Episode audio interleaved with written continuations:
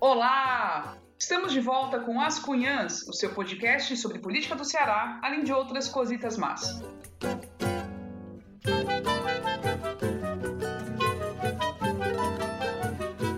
Eu sou Camila Fernandes e, como sempre, estou ao lado de outras duas cunhãs jornalistas fora de série.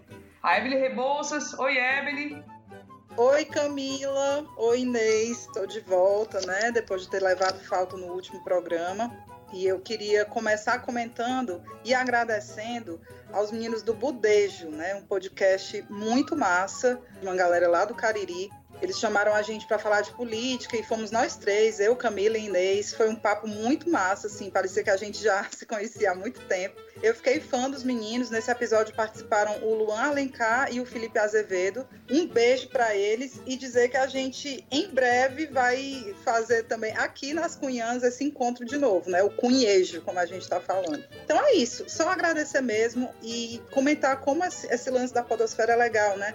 Não, não tem uma, uma, uma, concorrência canibal, todo mundo se ajuda, se gosta, é, é um ambiente muito bacana. E é isso, um beijão pro Budejo. Quem não conhece, vá atrás de conhecer, que é muito pois massa. Pois é, gente, a gente vai sair dia 24 de setembro, aparentemente, né, pelo que disseram o episódio, então fiquem à espera.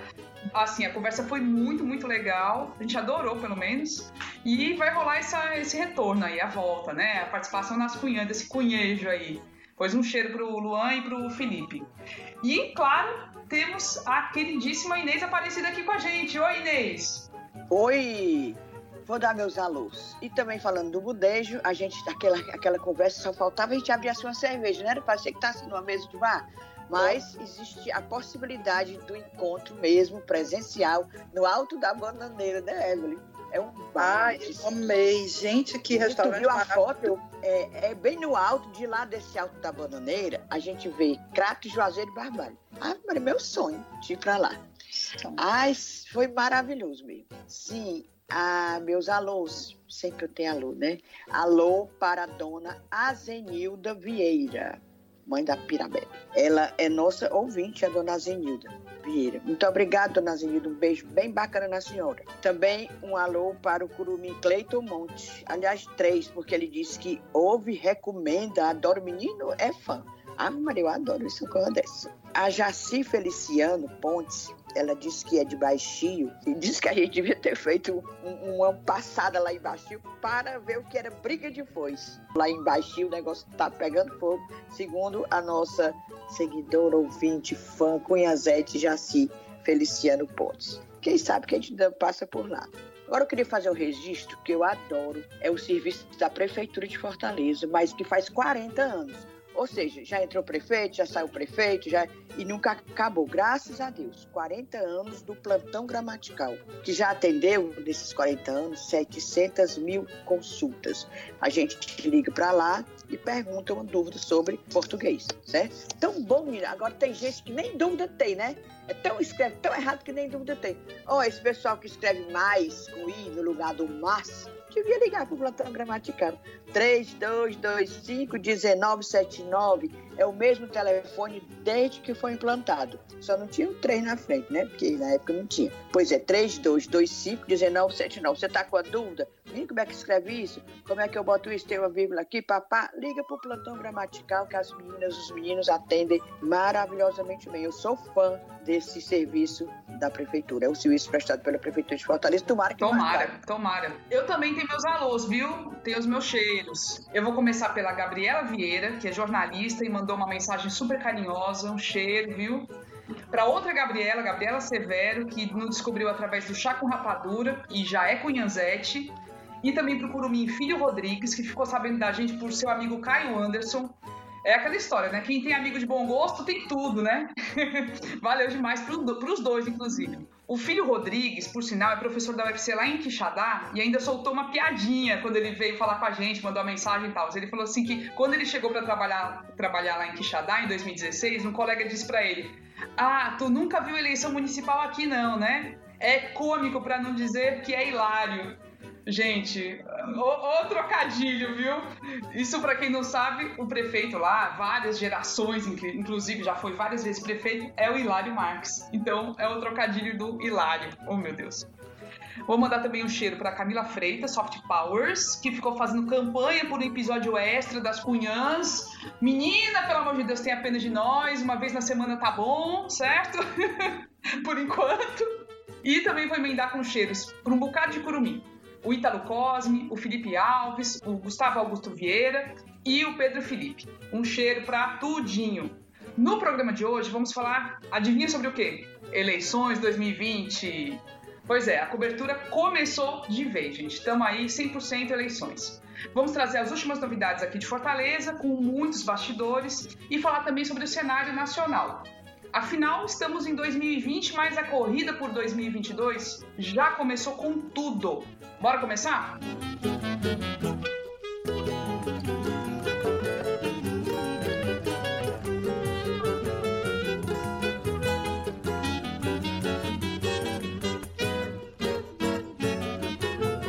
Gente, vamos começar por Fortaleza. Estão acontecendo as convenções para a escolha dos candidatos a prefeito, vice-prefeito e vereadores, né? Já que esse período de convenções acaba agora, dia 16, tem tudo ser resolvido. E muita coisa estava indefinida e acabou se definindo, em especial a candidatura governista de Fortaleza. Ficou definido que será o médico, o Dr. Sarto Nogueira, que é presidente da Assembleia Legislativa do Estado do Ceará.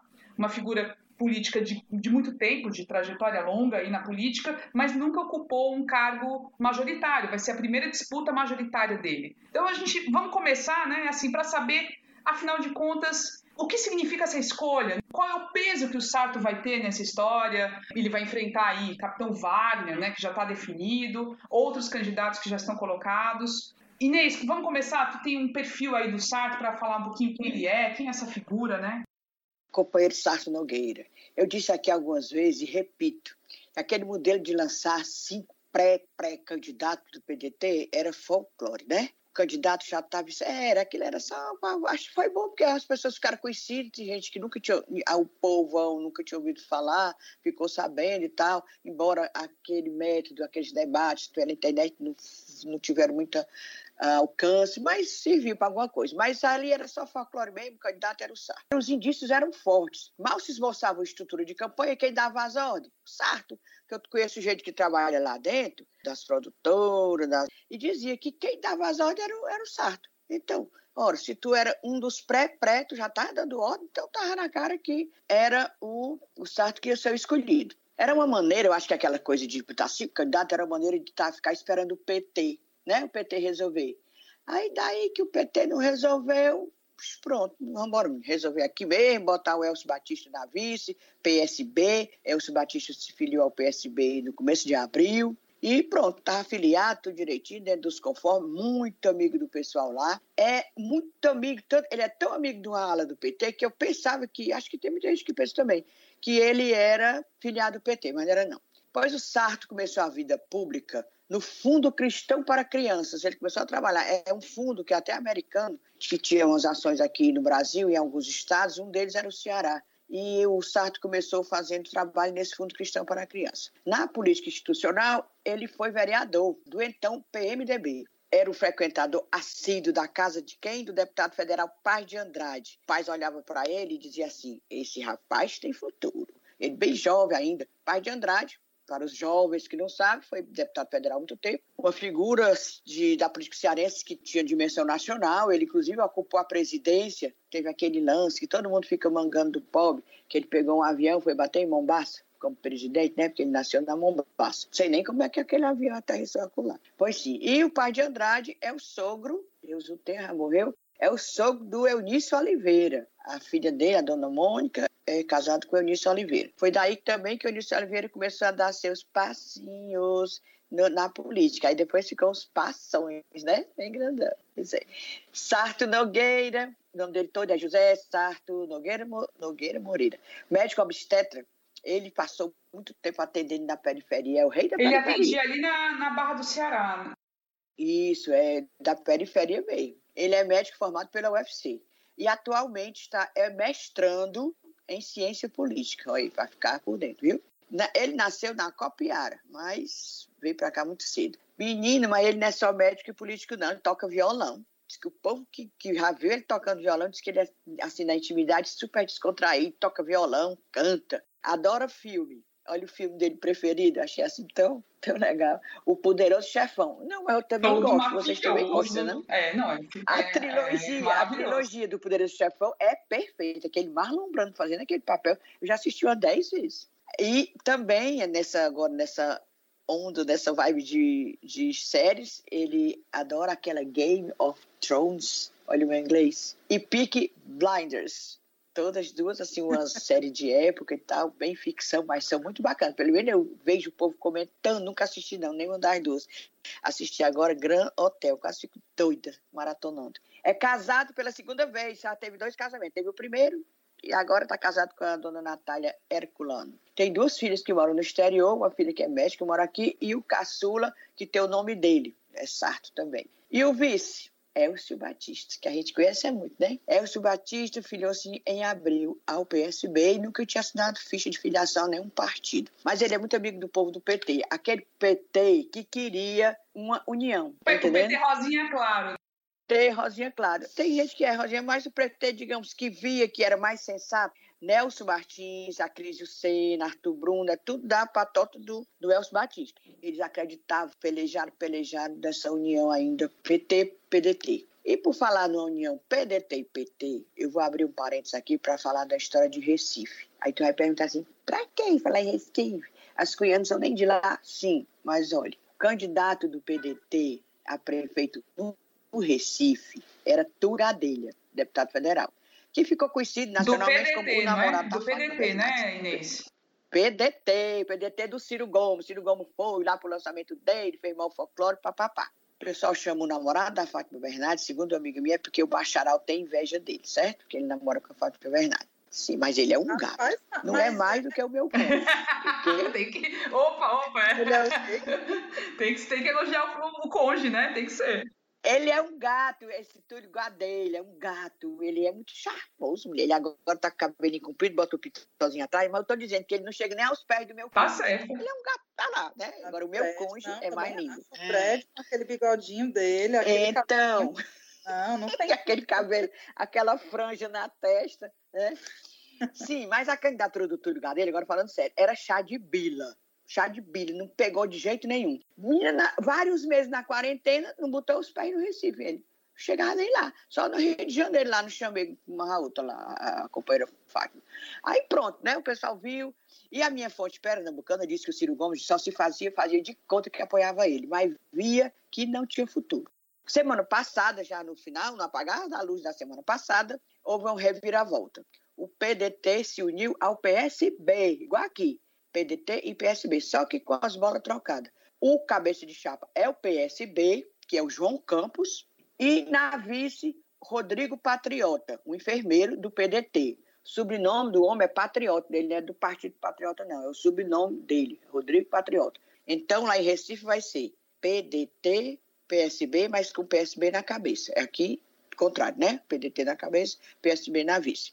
Porque isso, segundo consta, é plano de Ciro Gomes, lá em Recife, Pernambuco, para ter o apoio de PSB, do partido que foi do Eduardo Campos, aquele que morreu no desastre do avião, para 2022. Como diz Camila Fernandes, Camila, essa eleição deste ano é só preparando terreno para 2022. Ciro Gomes está crente que ganhou o, o, o, PSB de Pernambuco. Bora ver, né? Daqui dois Inês, anos. vou fazer uma parte aqui só para voltar para o Sarto, que aí daqui a pouco a gente fala mais de 2022, mas cada candidato, pré-candidato que, que o PDT tinha colocado lá, naquela pré-campanha fake, né, digamos assim, na seleção que mais democrática do partido, mas cada um tinha ali alguma figura importante, que era o tipo o padrinho político. Então, o Sarto claramente era apoiado pelo próprio Ciro não era um candidato do Roberto Cláudio. Eu fico até enxergando o próprio o Ciro falando assim: é, tem que ter alguém com pescoço grosso para enfrentar o capitão Wagner nessa conjuntura aí que o Bolsonaro está em alta, tem que ter, tem que ter ali o que mostrar, tem que ser alguém para encarar.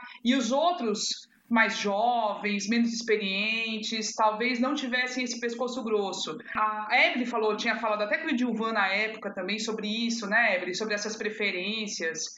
E o que, que, você achou da escolha do Sarto nessa, nessa circunstância? Pois é, eu, eu, ao contrário da Inês, eu acho que já não estava definido, não, desde o começo, não. Eu acho que tinha mesmo uma, uma, uma dúvida, né, de qual seria o perfil ideal. Tinha as questões também de como é que seria a aliança, se vir, viria, viria PT ou não. Mas ali tinha, você tinha é, várias forças políticas internas colocando, se colocando né, para a definição desse candidato. Você tinha o Roberto Cláudio, com o preferido dele, que era o Samuel. Você tem ali o Camilo, que também tinha uma preferência. É, qual era o, o preferido do era Camilo? Era o Elcio. Era o Elcio. Era, porque era da, era, foi chefe de, da casa de gabinete dele. É. Ah, no fim das contas, quem manda nessa bagaça, quem apita nessa bagaça é Ciro e Cid Gomes. Então, assim, eu não acho que estava definido e fizeram essa coisa dos cinco pré-candidatos e tal, só para boi dormir, não. Acho que tinha mesmo uma questão ali para ser resolvida. Ah, no fim das contas, é Ciro, é Cid, são os fiadores com mais peso, com mais força dentro desse grupo político. Eles são os próprios donos, digamos assim, desse grupo político, né? Eles são as principais lideranças. Então, é claro que acabou a opinião, a força deles acabou preponderando aí. E assim, é, os comentários que eu vi em Twitter, não sei o quê, quando saiu o anúncio do Sarto, o pessoal meio preocupado, né? Vixe, mas o Sarto não tem carisma nenhum, como é que vai ser? Aí assim, quem é ali que tinha, né? Quem é ali que tinha? Eu acho o, que o, Sarto, é o Idilvan tinha algum nível de carisma, mas é muito desconhecido, né? Mais desconhecido ainda, né? É. Muito desconhecido, é. O Idilvan é, tem aquele jeitão dele, carismático, caiu na, na, nas graças do povo, realmente, principalmente depois que ele fez aquele negócio do pega o beco, né? Pega o beco pro, pro Weintraub. Ministro. É. O ministro entrar da educação. Mas o Idilvan, realmente desconhecido, ainda não é um nome com força dentro do grupo e tal, não ia ser escolhido mesmo, não. Mas assim, aí eu acho que o Sarto é o candidato que tem para hoje. De fato, se você for olhar ali os nomes colocados, é o cara que tem mais tradição política, né? Um cara que já foi testado em urna muitas vezes, presidente da Assembleia, assim como foi o, como era o Roberto Cláudio quando foi escolhido como candidato a prefeito desse grupo político. Então, o Sarto, pelo menos, ele tem voto, tem voto, isso a gente sabe. Tem inserção nas periferias, porque é médico, enfim, conhece muito bem. Olha, eu, eu lá onde eu morava, ali na, no Vicente Pinzon, o pessoal conhecia o Sarto pelas as, das cirurgias de, de ligamento de trompa. Tu é doido! Ele e o irmão dele, o Elpidio, né? Que, assim, Elpidio. os dois. O Elpidio. Exatamente. Então, é o candidato que tem para hoje. Acho que é o candidato ali dentro que estava colocado realmente com mais chance de ganhar. Carisma zero. Estão forçando aí umas, umas barras. Fizeram o Twitter sarto de boas, que assim. É só é, trocadilhos infames e uma coisinha meio bem-humorada, tentando vender o Sarto como esse cara de boas, mas não cola. E assim, é, é, essa escolha é reflexo disso que a gente vinha falando há muito tempo, né? faltou a esse grupo tão experiente construir uma candidatura para agora, né? Foram deixando para a última hora, para a última hora. Não teve um candidato natural que viesse se colocando, sendo vendido, promovido. Deixaram para a última hora e, assim, agora é a candidatura que tem. Vamos ver como é que eles vão se sair. Realmente não se pode ignorar a força de Ciro e Cid nessa campanha. Vamos ver como é que vai ser a, a, participação do Cid, principalmente, nessa campanha. Se ele vai subir em motoneta, né? Ele, ele subiu na motoneta para a campanha do Roberto Cláudio. Teve outra para o Camilo, que ele andou, andava num, num, caminhãozinho aí, encangado com o Camilo andando pela cidade. Vamos ver como é que vai ser a participação dele e Agora é esperar e a, esperar as primeiras pesquisas, que eu estou curiosa. Um detalhe do Sarto, né, é que além de médico, além de toda essa atuação na periferia, ele também é evangélico. E aí talvez seja uma, um aspecto que ele nunca, ele não costumou trabalhar isso nas campanhas dele, nunca foi muito é, não, não, é, não é exatamente. Não, ele é conhecido por, pelos amigos dele, tem, tem uns amigos dele que o chamam, ou chamavam, pelo menos eu sabia disso antigamente, de pastor. Mas eu, eu falei com o assessor dele, muito perto, o que é assessor dele há alguns tempos, eu perguntei, vem cá, o, o, o Sarto é terrivelmente evangélico ou só evangélico? Ou como é que é a posição dele perante a religião e a igreja? Não, diz que ele não é daqueles fanáticos, não. E acho que ele é de uma das igrejas, das denominações mais antigas. Mas ele não é fanático, não. Tanto que a gente nem. Eu nem sabia, eu nem sabia que ele era evangélico. Pois é, mas é um aspecto que pode conquistar eleitores, sabe? Porque é, isso vai ser trabalhado pelo. Exatamente, tem aquela faixa que Com tem toda interesse. certeza, é. é. Pode quebrar esse gelo com alguma parte. Agora, vamos voltar assim, tem uma indefinição aí que está mexendo com os bastidores de uma forma muito interessante, que é o PT, né? PT, mulher pobre do PT. Aff, a situação do PT. Que ia fazer convenção domingo passado, né? Hoje é 15, ele ia fazer 13, adiou para amanhã. Vai ter convenção de PT amanhã, dia 16, quarta-feira. Pro mod quer, porque não arranja vice e esnobaram essa, essa, aliança com o PDT, né? Não quiseram, Dona Luiziane não quis, uma parte que segue ela não quis, com raiva dos Ferreira Gomes. E agora estão aperreadinhos, menina. Foram pedir até o Eunice. Estão pedindo o Eunice Oliveira, o MDB, para arranjar uma vice para eles. Foram pedir, segundo aí eu também soube, saiu nos jornais, foi pedir a Heitor Ferrer para ser vice da Luiziane. Heitor Ferrer esnobou pobrezinho do Heitor Fer, que outro dia disse pra gente aqui que não sobrou nada para ele, né? Para arranjar um vice. Mas ele não quis ser o vice da Luiziane, da, no PT. Ou seja, o PT tá num mato sem cachorro mesmo. Estão pedindo a Deus e o mundo lá para arranjar uma, uma vice para a Luiziane. E a... Uma parte, Inês. Eu Sim, confrontei diz. uma fonte do PT sobre essa história de que está faltando vice, que o PT estaria pedindo a REC, porque os aliados estão tudo fazendo com o doce.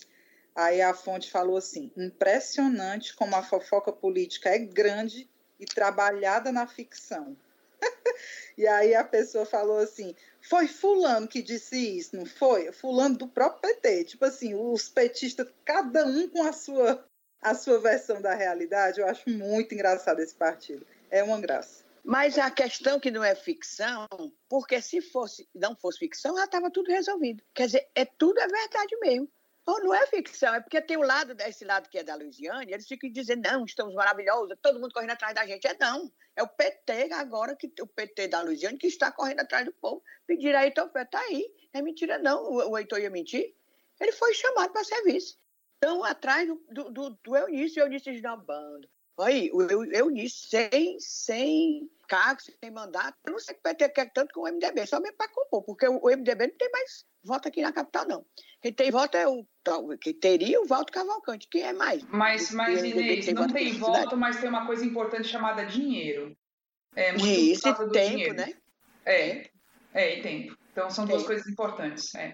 Mas é, não é ficção, não, é verdade. O PT está doido. Se não tivesse, já tinha feito convenção. Mas, Inês, né, naquelas conversas que estavam tendo para composição, né, que estavam tentando aproximar o PT do PDT, né, é, chegou-se a falar numa época aí que poderia sair a candidatura do Nelson Martins, que eu até falei, meu, isso é totalmente. Eu, eu achei que era totalmente viagem o Nelson Martins ser o candidato governista.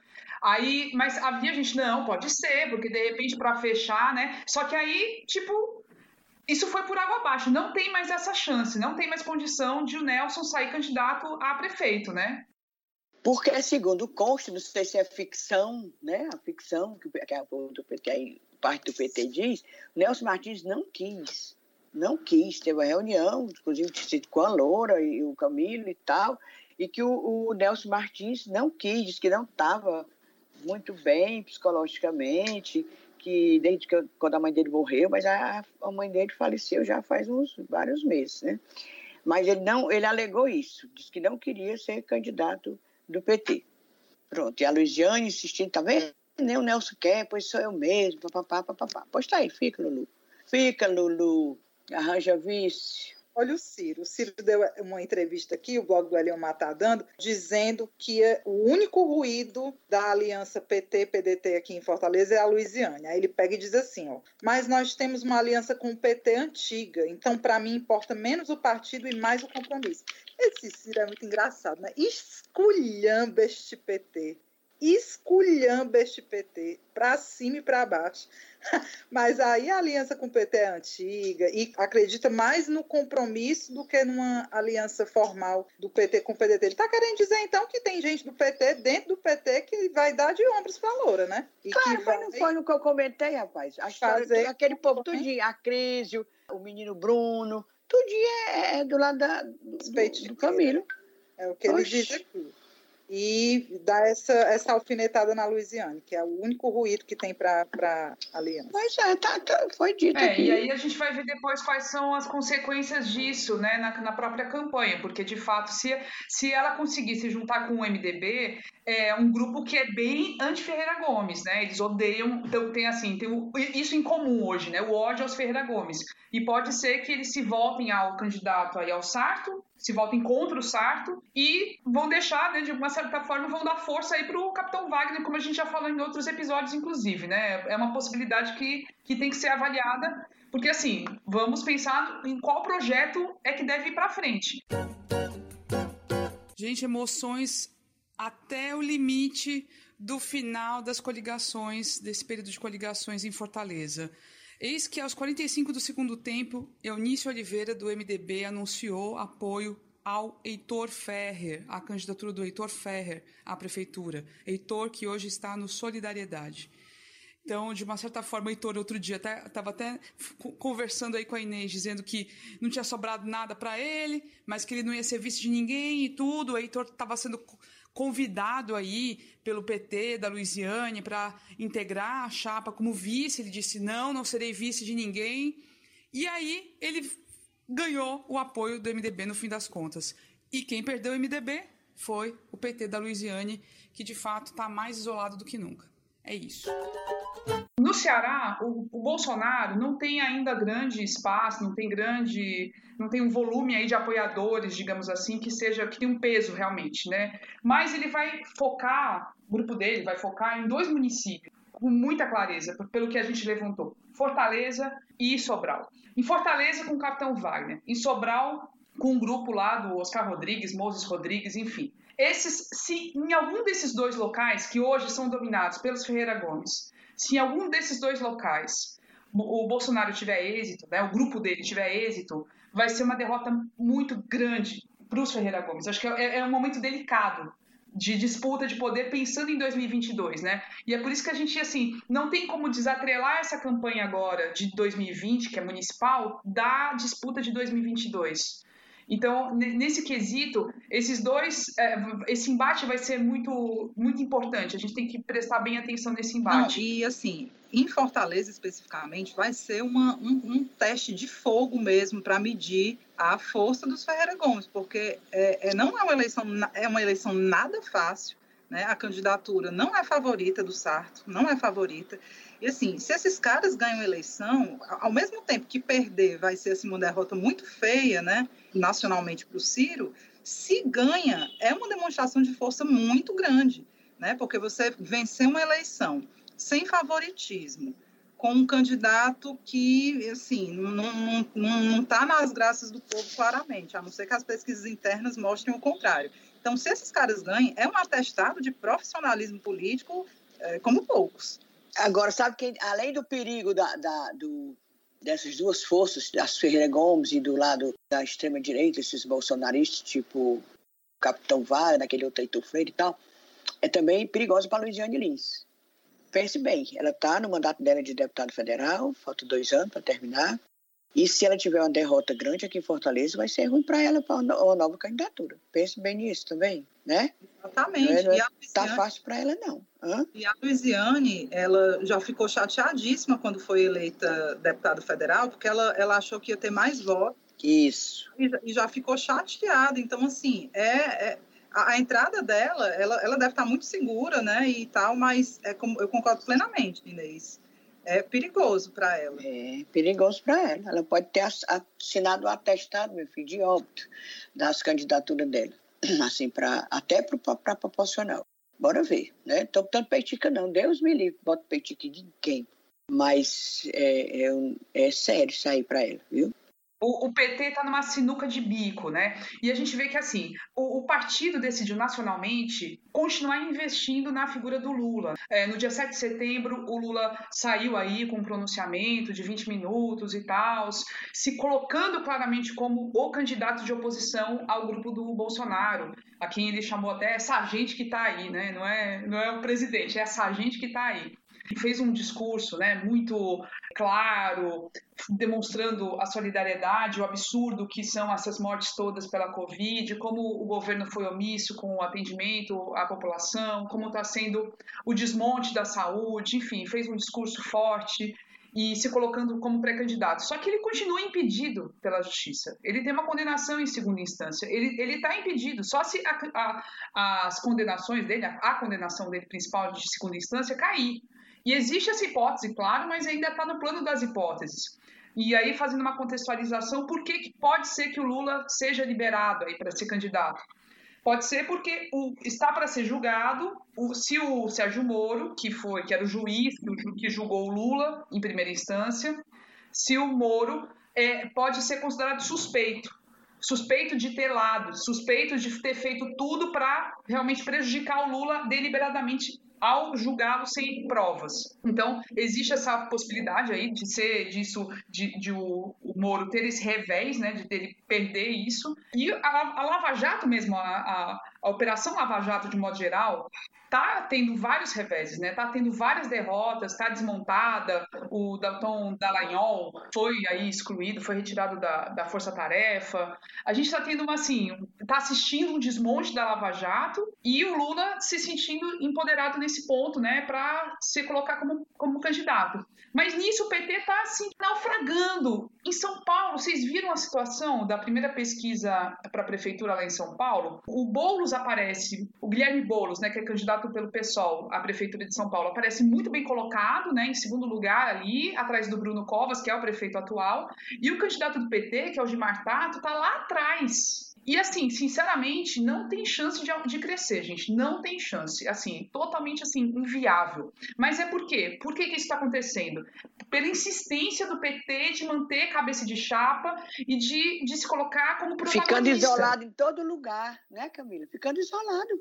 Exato, exatamente. E não está enxergando como está acabando com o partido que talvez devia recuar um pouquinho, fazer alianças para voltar depois a crescer. Mas eu, assim, eu não entendo essa estratégia do PT, é muito é, cega. Eu acho que tem essa coisa de como é um partido ainda, o partido mais forte, como é uma bancada, tem uma coisa mesmo do, da, da autolegitimação, né? Nós, nós temos legitimidade, numérica, inclusive, para continuar exigindo cabeça de chapa e tudo mais. Tem uma, uma coisa do discurso petista que eu não discordo. Mas, assim, é como você falou, né, Camila? Há momentos em que, estrategicamente, recuar um pouco pode ser uma boa opção para que depois você volte com, com mais força. E fazer aliança e deixar de lado a coisa da cabeça de chapa não é feio, né? Não é feio. Pode ser estratégico, pode ser bom para o partido. Eu sei que assim, a gente já viu isso acontecer com o PSDB, né? O PSDB tá do jeito que tá também muito por conta dessas, dessas posições, sabe, de, de é, pouco estratégicas, né? Falando até em PSDB, né, Inês Aparecida, só, só um comentário que o, o, o, Carlos Matos continua achando que é candidato dele mesmo, né? Tem pena? Tu Mas... tem pena? Eu tenho. não, eu não tenho pena, não. eu não tenho pena. Oh, meu Deus, eu só me lembro dele com aquela cruzinha né, no, pendurada no pescoço, né? Como é o nome daquele, aquela coisa de madeira? Tem um é nome, do lembro, do Shalom, é. E vem cá, o PSDB, ele continua, então, mantendo candidatura própria eh, em Fortaleza? Mulher, não, o não Tasso Gereissati disse que ia apoiar o candidato do Roberto Cláudio, o, o da situação. Outra banda do PSDB, que eu já falei até aqui, foi todinho bater palma lá pro, pro, pro Capitão Wagner, Lúcio Alcântara, Roberto Pessoa, Exatamente. Fernando Pessoa, tudo batendo palma lá para Capitão Wagner. O que que sobrou para miserável do, do Carlos Magno? Ele mesmo e a mulher dele, se é que a mulher dele vota nele. não é que tem mulher que não vota, não. É, Conhece muito bem, né? Pode pensar duas vezes, né? Pois Antes então, de votar. Sabe lá, é. Não, não quero meu marido prefeito. Aí não voto.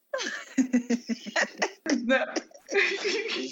Não, não, eu ia falar dessa coisa do, do, do mundo que está muito à volta. O Taj Reissati apareceu na convenção que homologou a candidatura do Ivo Gomes lá em Sobral, apoiando a, o Ivo, né? Tá na, o PSDB está na coligação lá. E é, é, um, é um mundo que dá muita volta, né? Porque eles Não ficaram é? ligados um tempão e tudo, e agora estão se elogiando de novo, né? Voltou, voltaram a se aproximar, enfim. É... E assim, lembrando que eles são um grupo político que começou todo mundo junto ali, né? Era tudo ali da, debaixo das asas Os do Ferreira Gomes né? que, se, que se afastaram, é. Pois é. mas agora voltou e tudo. E o Ivo, hein, gente? O Ivo, candidato lá em Sobral, fez uma, uma disputa aí, uma, um concurso para escolher. Um concurso, concurso. É, para escolher a da foto da campanha dele. quantas fotos? Oito, foi?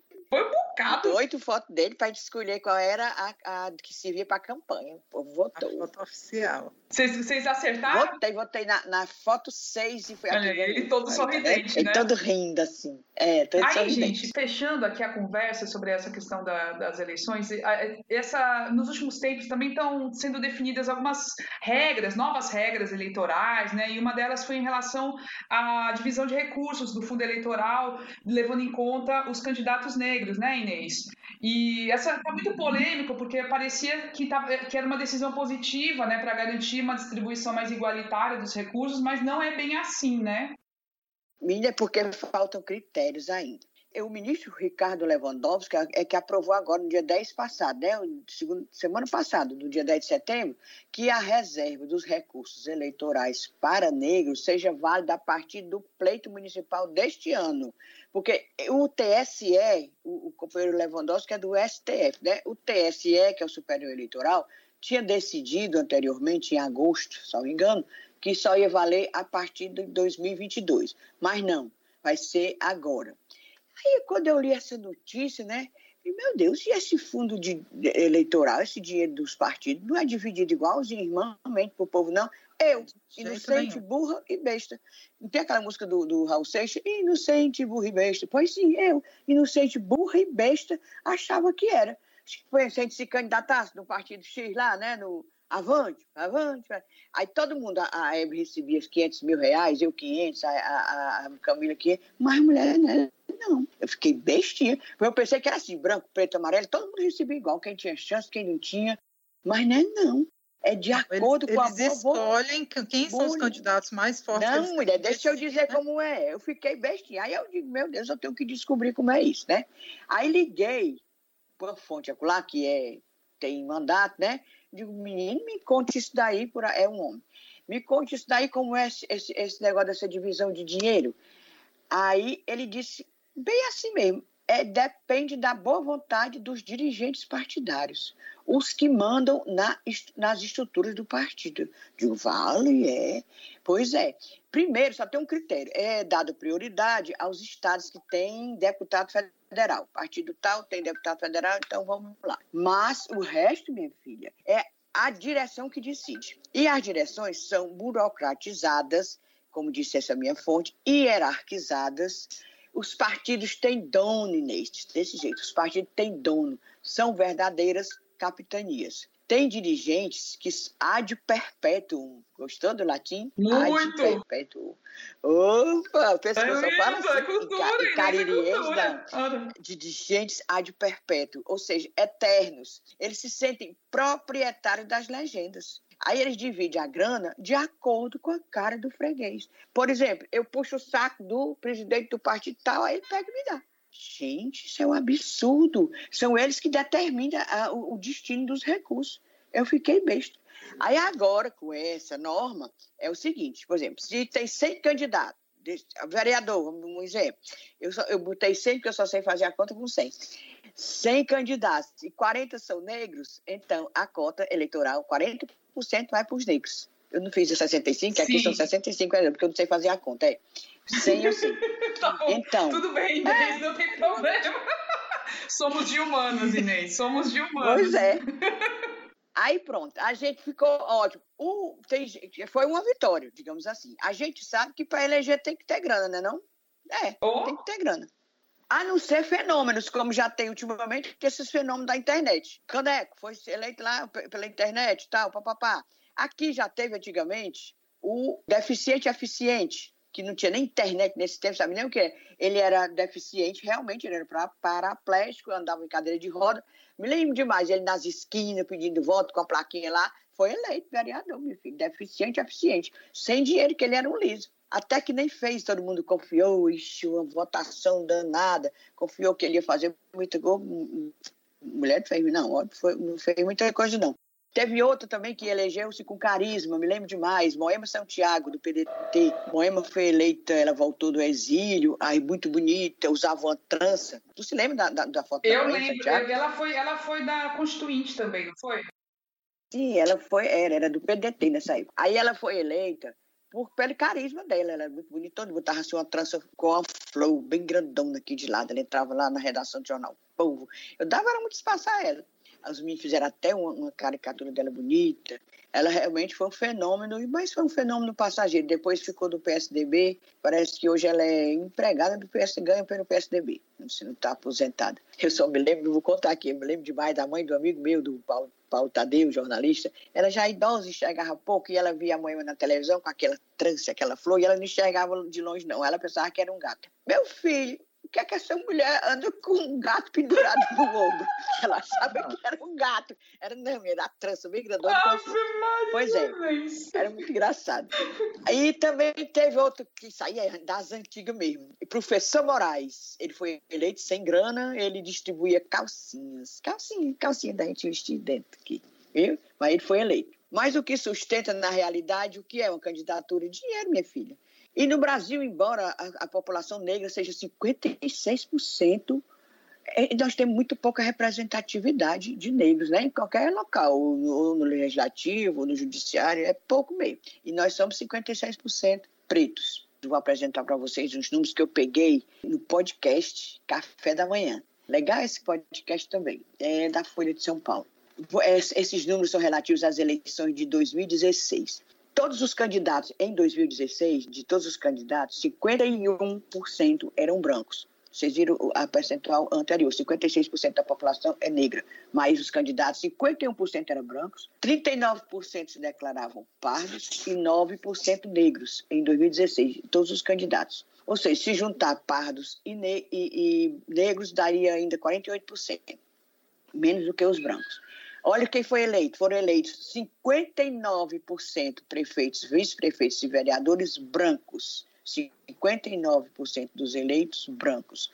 36% pardos e 5% negros no Brasil todinho. E prefeito da capital, nenhum negro.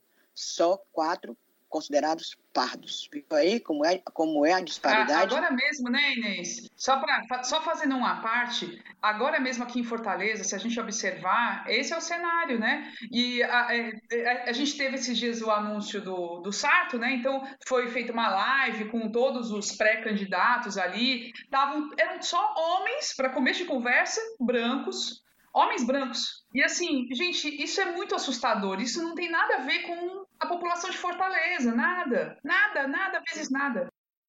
Ficou muito feia a foto daquele, daquele evento. E nenhuma mulher, né? Nenhuma mulher. Triste. Nada, triste. Nada. Mas, é... mas, vocês estão vendo aí os percentuais, né? Olha como é que é, é. absurdo. Pois é, essa, essa, essa cota, essa, essa, essa divisão, de recursos veio para ver se ameniza isso, se todo mundo tem dinheiro. Bora ver, mas tem que fiscalizar. E outra coisa, não ficaram definidos os critérios, certo? E é aí que mora o perigo, tá entendendo? É a brecha para fraude. Não vê a cota das mulheres? Tem fraude, arranja, bota as mulheres como fosse candidato, tudo mentira. Laranja, elas é, como se fosse o dinheiro para elas e, e o pessoal sabe que repassa recentemente teve escândalo grande, inclusive, com o partido PSL, o partido que elegeram o que era do, do Bolsonaro, o, aquele tal de 17 da Armin. Não quer dizer com isso que é uma. Eu não quero dizer que esse negócio, ai, porque tem conta para as mulheres, foi horrível, porque tem laranja. Não, é um avanço. O que falta? Fiscalização, inclusive das próprias mulheres. Uma conversa rápida com Isabel Acioli, ela é negra, feminista, mestra em antropologia social. Ela disse que a mulher afoita, é uma graça. Ela falou comigo e ela destacou, e eu também concordo plenamente, que não basta ser negro. Não basta a representatividade nos parlamentos. Ou seja, ah, nós temos agora 10 negros ali no, na Assembleia. As pessoas pensam que só isso, ter número de negros, é a solução. Ela acha, ela acha não, e é. O negro precisa ter consciência de classe. Tem um negro único, aí todo negro tem a consciência de classe, tem que lutar pelos seus direitos, tem que mostrar o racismo. Não. Aí ela dá como exemplo Fernando Bispo, que é o nada mais, nada menos, Fernando Silva Bispo, o Fernando Holiday. Você sabe quem é, né? Negro, vereador em São Paulo, foi eleito pelo DEM. agora é do Patriota. Olha o que, é que ele diz, ele é negro. Conseguimos dar um passo contra o racismo, sendo contra as cotas raciais. Pronto. Ele, ele, ele representa é, os negros, é não é? Isso, então, né? menina, é, É é, e, e, Camila, eu fico imaginando se aquele Sérgio Camargo, aquele que é presidente da Fundação Palmares, fosse eleito. Adiantava dizer, ai, pronto, foi eleito negro. Ele, ele que chama o movimento negro, vocês sabem como é que ele chama, né? A escória maldita. Então, a, a Isabel, a senhora tem toda a razão, não basta ser negro, não é a solução definitiva. O advogado Irapuã Santana, ele que encaminhou isso tudinho lá para o STF para ver se estava certo para este ano ainda essa cota. Ele é da Educafro, é do Rio. Eu peguei uma entrevista dele, não falei com ele. Vou mentir aqui, ah, falei com ele. Não, eu ouvi uma entrevista dele.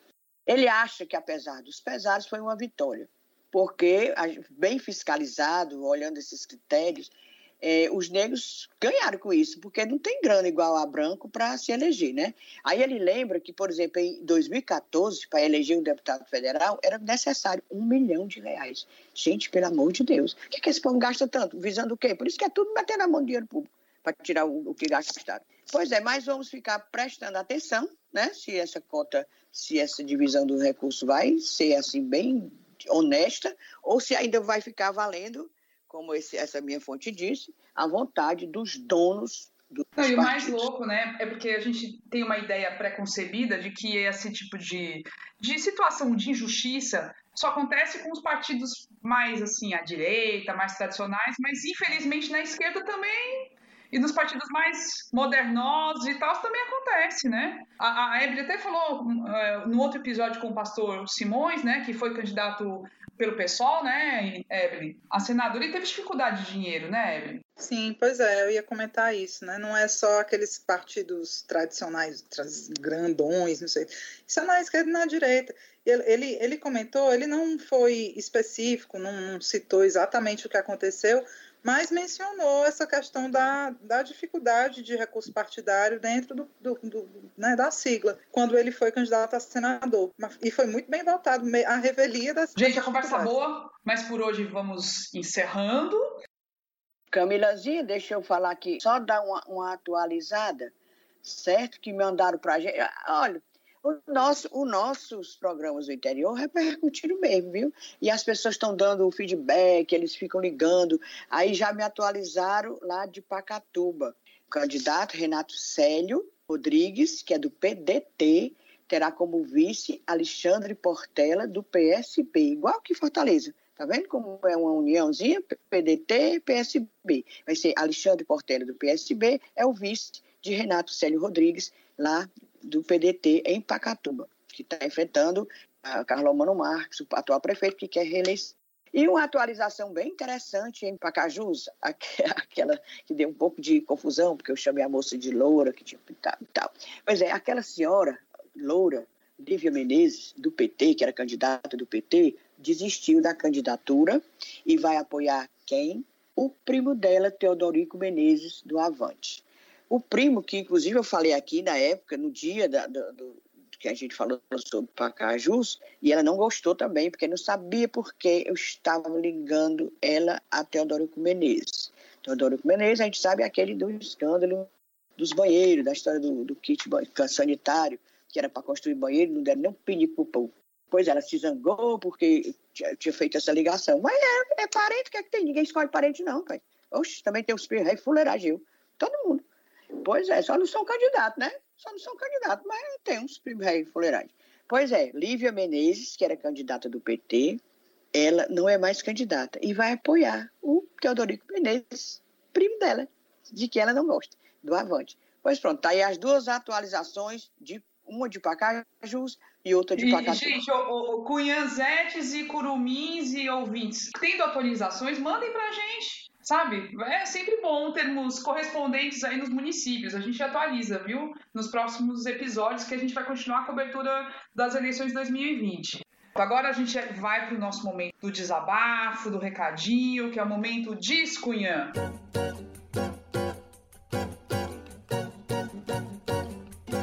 Vou começar pela Cunha Inês. Diz, Cunha Inês. Menina, eu vou dizer. porque já faz uns diazinhos, mas eu ainda estou assim, sem engolir, sabe? Acho que muita gente também.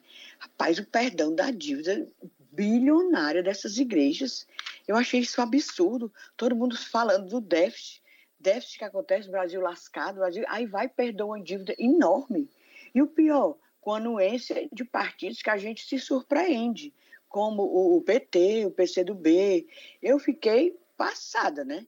Aí, inclusive, já tem gente, o que é que tem? Agora todo mundo caindo em cima da pobre da Benedita da Silva, da, da, da Fegali, da Jandira Fegali, Jandira, todo mundo caindo de pau. Eu digo, eu caio, porque eu me surpreende, tá entendendo? Eu caio, e pau não, não, não cancelar nada nem estou desmerecendo o passado dessas duas senhoras, não.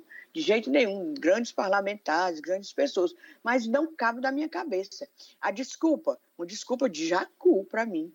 Dizer que não, que tem que perdoar, porque senão prejudica o trabalho social das igrejas. Que é isso, minha gente? Aquele dinheirama toda com, com o trabalho social das igrejas tem nada a ver.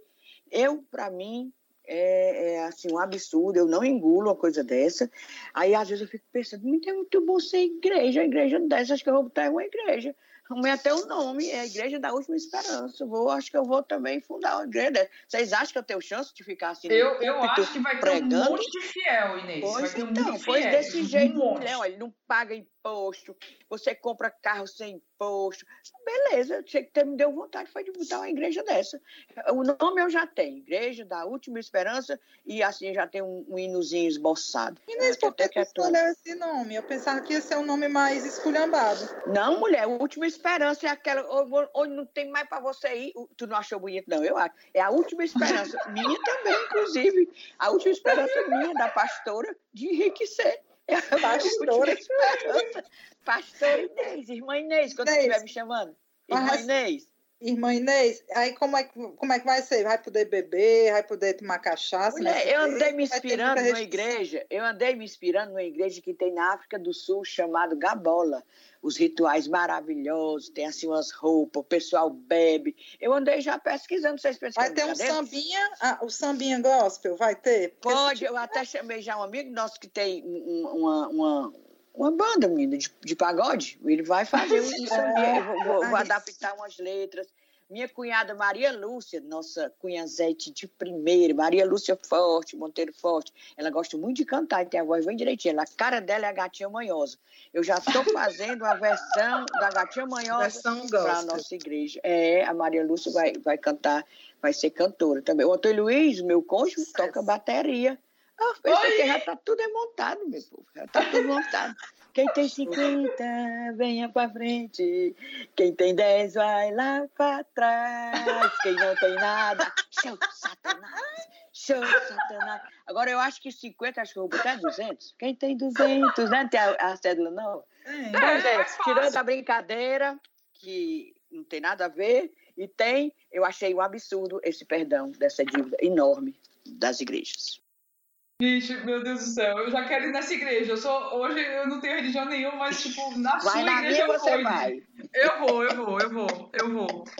Agora, o detalhe é que o PC do B votou pelo perdão da dívida. É isso que é interessante, né? O PC do B, né? Aí o pessoal fica reclamando do PC do B, os comunistas, os comunistas, aham. E o único partido que de fato votou todo contra esse perdão foi o PSOL. Os outros todos tiveram políticos, deputados que votaram a favor. Então é, é muito o interessante. que votasse contra, meu filho. No outro dia é um voodoo, é, é no nome das igrejas. É? Prometendo, Olha, ia perder muito é. voto, rapaz. Ia perder voto. Dessa. É, é muito é. força. A eleição tá aí, né? Todo mundo tem, né?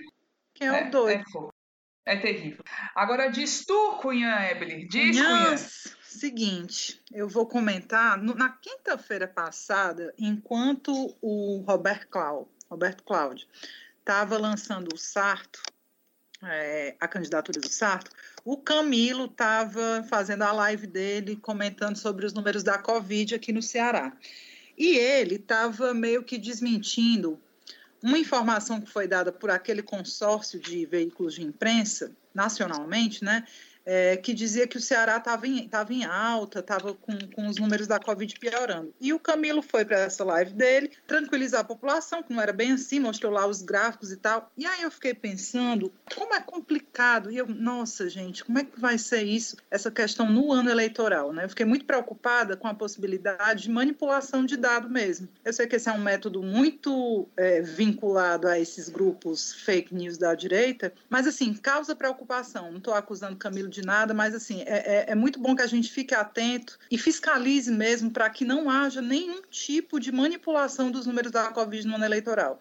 Porque é óbvio que para político nenhum que está se candidatando ou está apoiando algum candidato, é interessante ter uma piora dos números, isso vai cagar qualquer discurso eleitoral, né? Ao mesmo tempo, não se pode, em hipótese nenhuma, ter qualquer mascaramento, mudança de, de metodologia, porque a gente está falando de saúde pública, né? E toda transparência é mais que necessária. Então, assim, fiquei, como teve essa divergência, né, de números, um pelo nacional, pelo, pelo consórcio e outro aqui pelo Camilo, eu quis, vi, quis só comentar mesmo essa questão, para a gente ficar muito atento. E o difícil é saber em quem confiar, né? Aí a gente fica assim, mais perdido que qualquer coisa. É, e quais são os dados confiáveis, né? Isso é fogo, é terrível, gente. É uma desgraça. Essa coisa. Gente, eu fico pensando. É, eu até comentei aqui da outra vez. Puta que pariu, acabar logo com a internet, acabar com o WhatsApp, pra gente voltar a ter minimamente fontes confiáveis, porque é muito difícil, você fica sem base, sem referencial. Eu confio assim, outra coisa não se pode falar, mas esse governo do estado do Ceará, assim, encarou a questão da Covid com muita, muita seriedade, né? Eu, pelo menos, fiquei muito tranquila com a condução, tanto pela prefeitura quanto pelo governo, mas é muito chata essa situação, né? É muito chata essa coisa de você ficar sempre desconfiando de tudo, sem referencial. Eu só sei que eu vi ele dizendo que existe, às vezes, fazem a conta errada, ele pega um dia anterior, papapá, papapá, uma coisa assim. Inclusive, durante a pandemia toda, desde o começo, tinha veículos aqui em Fortaleza que davam errado, Isso, fazia a conta errada. Foi até a Secretaria de Saúde, precisou explicar direitinho, papapá, papapá. É um negócio meio difícil, é, realmente é meio difícil. E eu ainda estou esperando, pelo amor de Deus, os, os 14 dias após aquele feriadão. Eu uh, também. O que, é que vai acontecer. Eu também. É, vamos esperar mesmo. Todo mundo se cuidando um pouquinho a mais nesse período para ver se, se não, não dá um rebote mesmo. Pronto. Eu vou fazer o meu discunhã sobre essa situação do arroz, que não é só o arroz, né, gente? Os jornais aí, a televisão falando muito do arroz, que subiu muito o preço, mas é, são os alimentos da cesta básica que estão subindo muito. Então, você está tendo inflação do arroz, do feijão, da farinha de trigo, o trigo, né, que tem gente que diz o trigo é dólar, é dolarizado. Então a gente está tendo um aumento bem grande dos preços e numa, num momento muito, muito, muito delicado. O desemprego está imenso. E tem muita gente que simplesmente parou de procurar emprego, inclusive, então são daqueles desalentados e ainda estão sobrevivendo aí por conta do auxílio emergencial de 600 reais, mas que vai virar 300 e isso vai agravar muito a situação, a condição da população mais vulnerável, sabe, no país todo. Eu vejo com uma imensa preocupação isso, porque esse governo, infelizmente, tipo, não tem um pensamento estratégico nenhum para lidar com isso, sabe? Tá jogando assim, fica jogando. Aí já começam aqueles boatos. Ah, vamos. É, vai ter tabelamento. Ah, vai ter racionamento. Gente, pelo amor de Deus, a gente tá em 2020. Que conversa é essa, sabe? Tudo isso já deu errado no passado. Não dá para ficar repetindo esses erros. E ao mesmo tempo, o pessoal da especulação aí dos é, das finanças aí, que especula na bolsa e tal, fica jogando, não, mas a economia está melhorando, está subindo, está melhorando e tal. Está subindo para quê, meu querido? Pois é, então, assim, também fico atrás de saber onde para que está subindo. Eu queria saber, é, eu quero saber onde é que está melhor, né? Porque hum, para a maioria do povo está é pior, muito pior. Então, assim, esse jogo é muito triste e, assim, a gente está vendo a volta mesmo dos anos 80, que foi aquele, aquela década perdida para a economia brasileira, sabe? E, assim, a gente já está vendo, assim, está assistindo, está acontecendo. Só que com esse agravante que na época não teve uma pandemia e agora está tendo. Quem tem como comprar o arroz, o feijão e tal, até pode falar, achar que não, ah, não é nada demais, é normal, é da economia, se sobe e desce, mas para a população pobre significa ter menos comida na mesa, sabe? Aumentar o preço desses alimentos básicos. Então é, é triste. Infelizmente a gente está assistindo isso, a gente tem que estar tá atento, inclusive para na hora da eleição a gente ter consciência de quem votar, sabe? Para não votar em quem está tipo concordando com essa política econômica que está aí totalmente maluca só para favorecer quem quem é especulador. para quem é para quem é trabalhador, para quem sobrevive com o mínimo, não não está sendo bom. Então é isso, gente. É só esse, esse alerta. Como, como prova de que nós amamos receber recadinhos dos nossos ouvintes, de todo mundo, vou deixar aqui o Discunhã da Natália Magalhães, que deixou no Twitter, que eu coloquei lá no momento que a gente estava gravando. Ela colocou: Olha, meu Discunhã. Ela está dizendo o seguinte: que ela está passada com os candidatos bem felizes, fazendo reunião com, com as pessoas dos bairros, com pequenas aglomerações e postando isso nas redes ela acha isso muito irresponsável porque não pode se aglomerar ainda. E isso já tá rolando, sabe? Então, beleza, tá dado seu descunhã, viu, Natália? Ah, eu acho que a gente dado. podia abrir, fazer essa abertura dos descunhã. Pronto, fica ótimo, eu acho. Essas cunhazetes, esses curumins, pode vir. Mas, aliás, melhor cunhã. Só cunhã. Homem não.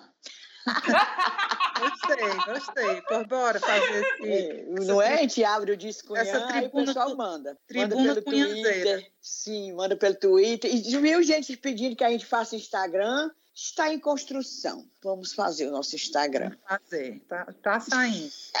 então, por enquanto, vocês encontram a gente no Twitter, no Ascunhãs Podcast e no e-mail ascunhãspodcast.gmail.com. A gente manda um recadinho de volta aqui, sempre manda beijo, cheiro, alô, dá a carteirinha de cunhazete, de curumim e tudo mais, certo? Manda o seu recado que a gente, que a gente coloca no ar. Até a semana que vem, né, Opa, meninas? Até a semana é. que vem.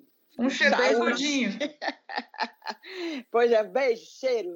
Até a semana que vem com mais novidades e fofocas. Ah, o Papa disse que é, é, é pecado fofocar. Então, com mais novidades e informações. Informação. Adorei esse final.